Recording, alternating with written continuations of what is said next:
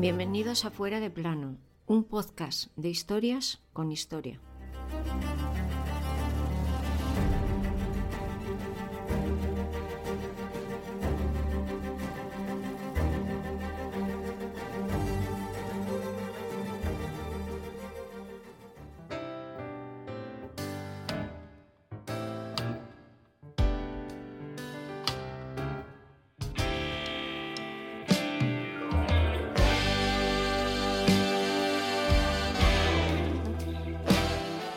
Pocas veces un no habrá cambiado tanto la historia como aquel que dijo nuestra protagonista de hoy el 1 de diciembre de 1955, tanto que supuso el camino para el final de la segregación racial en Estados Unidos.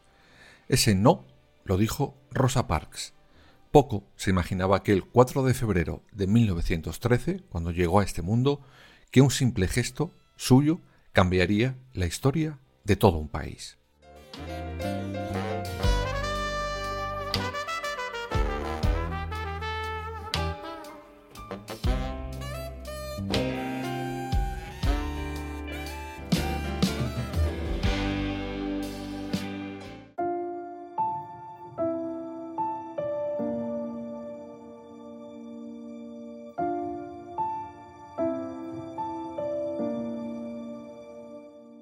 Rosa Louise McCallie, ese era su nombre de soltera, había nacido en una localidad de Alabama. Sus padres eran un carpintero y una maestra que se encargaría de que Rosa Parks aprendiera a leer desde muy pequeña.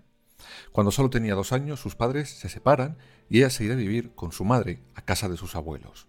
Unos abuelos que marcarán la biografía de la pequeña Rosa para siempre. Lo harán porque ambos habían sido esclavos en su juventud y eran firmes defensores de la igualdad de razas. Además, vivirá un episodio que la dejará marcada. Un día su abuelo tuvo que salir a la puerta de su casa, rifle en mano, para hacer frente a un grupo del Ku Klux Klan que marchaba calle abajo. Este suceso, junto con las ideas de sus abuelos, harán que en la cabeza de la pequeña Rosa no entre la idea de la segregación racial, aunque la tuvo que sufrir, eso sí, desde muy pequeña.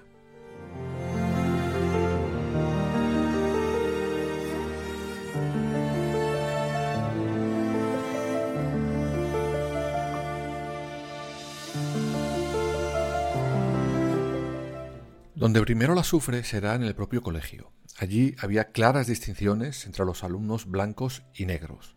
Los primeros iban en autobús y sus aulas estaban en un edificio moderno. Los segundos tenían que ir a pie y apenas tenían medios para dar sus clases con normalidad. Cuando tenía 16 años, Rosa dejará los estudios, pues su madre y su abuela caerán gravemente enfermas y tendrá que cuidarlas y ocuparse de la casa. Pronto encuentra un trabajo de costurera en una fábrica de camisas de Montgomery, que le ayudará, más o menos, a subsistir.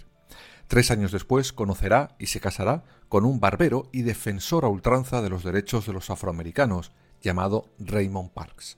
Gracias a él, un año después de la boda, Rosa podrá por fin terminar sus estudios y logrará el título de secundaria.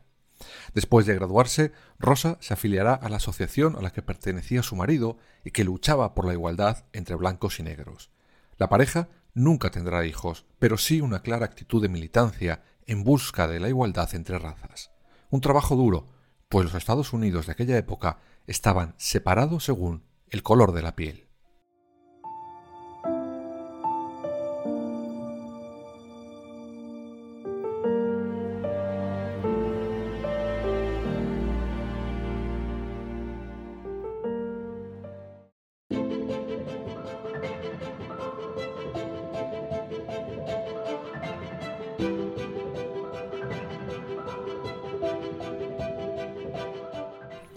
Y es que la gente de color en Estados Unidos llevaba años siendo, digámoslo claramente, unos apestados.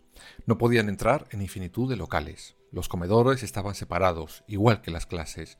Los baños y muchos sitios más también. Pero lo peor era la violencia e intimidación que sufrían día sí, día también. Y no solo por parte de cuatro descerebrados, sino de las propias instituciones americanas. Estaba claro que no eran iguales ante la ley, el pan suyo de cada día era ver cómo hombres de color eran acusados falsamente de multitud de crímenes, sometidos a juicios express y condenados sin prueba alguna, tan solo porque el color de su piel era distinto al de ese juez, ese fiscal o ese policía. Eso sí, cuando la víctima era un negro, el delito quedaba totalmente impune. Así que sí, evidentemente, no eran iguales ante la ley.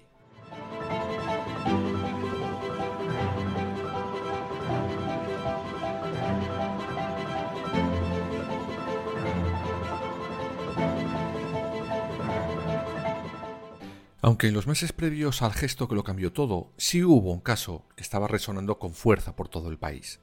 El caso de un chico de color llamado Emmett Till. Tenía 14 años y había sido acusado de faltarle el respeto a una chica en la tienda que tenían sus padres.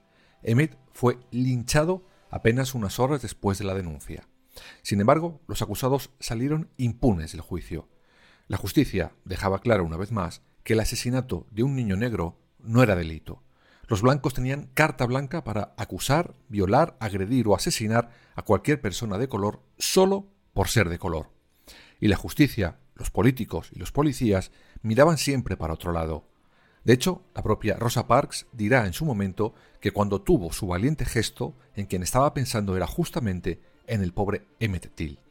Pero ¿qué hizo Rosa Parks para pasar a la historia por un simple no? Vamos con ello.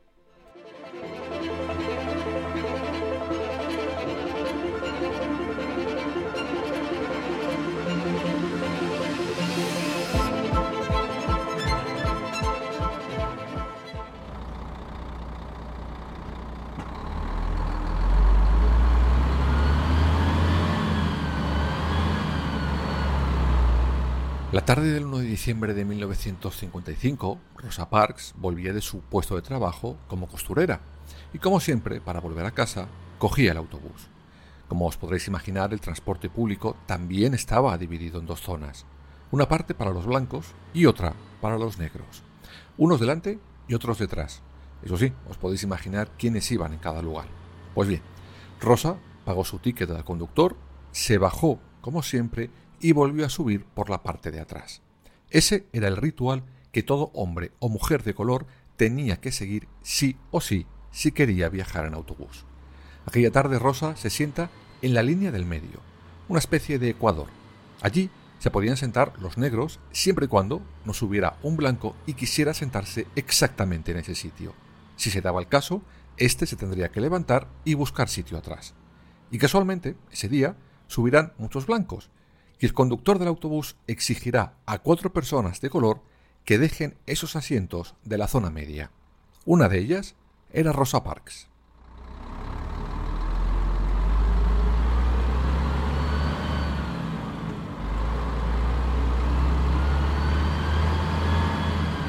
Los tres hombres que viajaban con ella se levantaron de inmediato, pero ella dijo no.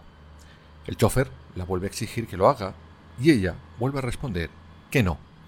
Cuando éste le dice a Rosa que lo haga y que evite problemas, ésta hace un gesto de levantarse. En ese momento, el chofer esbozará una sonrisa de triunfo. Pero esa sonrisa se le hiela cuando ve que Rosa Parks solo se levanta para sentarse en el asiento del lado, para poder mirar por la ventanilla el resto del viaje.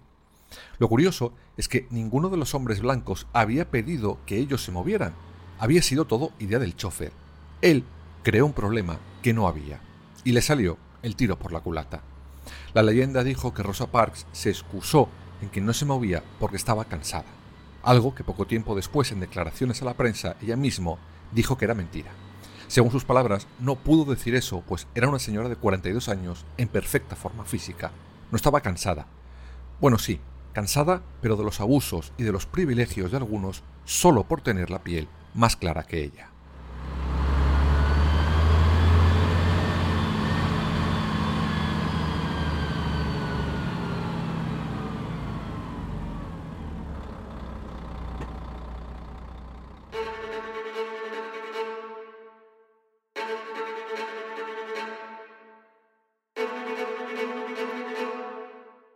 Chofer pedirá en ese momento que llamen a la policía. Ella, tranquilamente, le suelta. Puede hacerlo si quiere, pero sin moverse ni un milímetro de su asiento. Cuando la policía llega, ocurre lo de siempre. El chofer le cuenta lo ocurrido y Rosa Parks es obligada a bajar del autobús y la llevan detenida a comisaría. En ese momento, el bus con ese chofer busca problemas, continuará su marcha, sin saber en ese momento que había pasado la historia para siempre. Y no para bien, precisamente.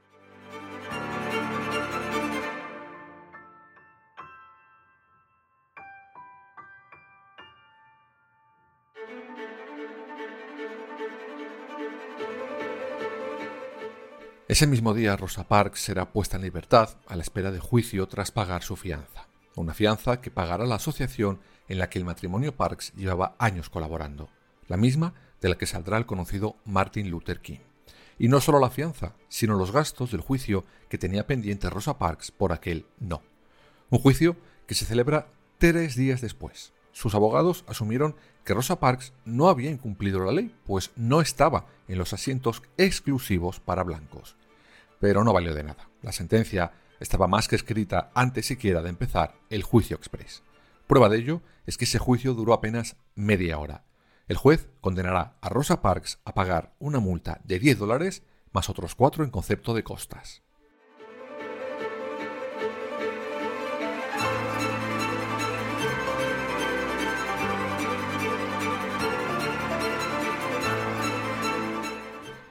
El juicio había terminado, pero la asociación de Martin Luther King vieron en ese hecho y sobre todo en Rosa Parks una bandera para su lucha contra la segregación racial.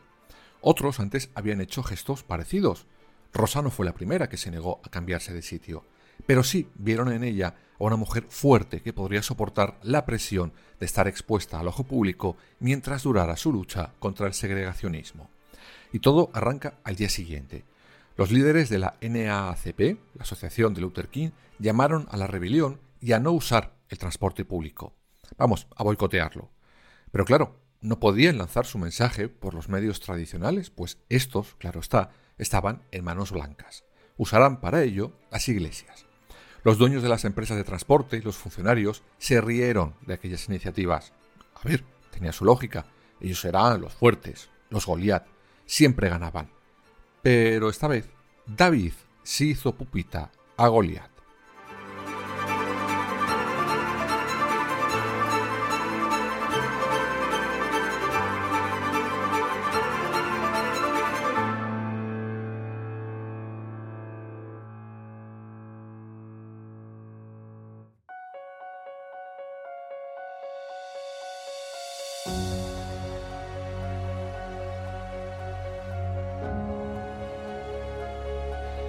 Y es que el mensaje había calado profundamente en la población negra. Hay un dato que era clave en todo esto. Por mucho privilegio blanco, por mucho que las empresas de transporte se creyeran invencibles, el hecho objetivo es que el 75% de sus clientes eran negros. Es decir, si estos no usaban sus autobuses, ellos no ganarían dinero. Y así sucedió. Unos usaron taxis que conducían afroamericanos que ponían precios casi casi de billete de autobús. Otros muchos decidieron ir andando a todos los sitios. La crisis económica pronto llegó a esas empresas de transporte. Ese boicot duró más de un año. En ese tiempo, Rosa Parks volverá a ser detenida junto a otros compañeros, acusados todos de promover aquel boicot. Pero el cambio ya estaba en marcha. 383 días después del juicio por ese no de Rosa Parks, la Corte Suprema decretaba que la segregación racial en los transportes había llegado por fin a su final.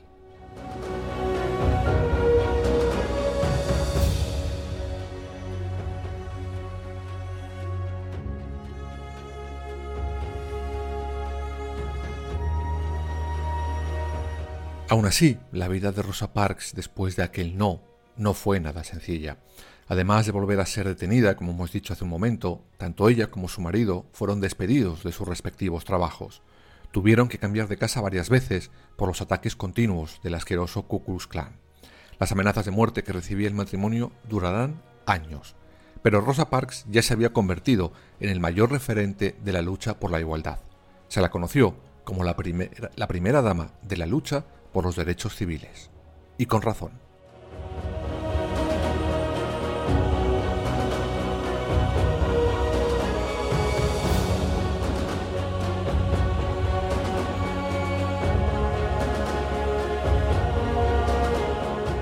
Rosa Parks, la mujer que dijo no, murió finalmente en el año 2005. Tenía 92 años. Después de una larga vida llena de lucha, sacrificios, acoso y derribo por parte de los más radicales, hoy Su busto, gracias al actual presidente Joe Biden, luce en el Salón Oval de la Casa Blanca junto al de Abraham Lincoln. Porque sí, la mujer que se enfrentó a la sociedad americana con un simple no ha ganado. La intolerancia, por suerte, no.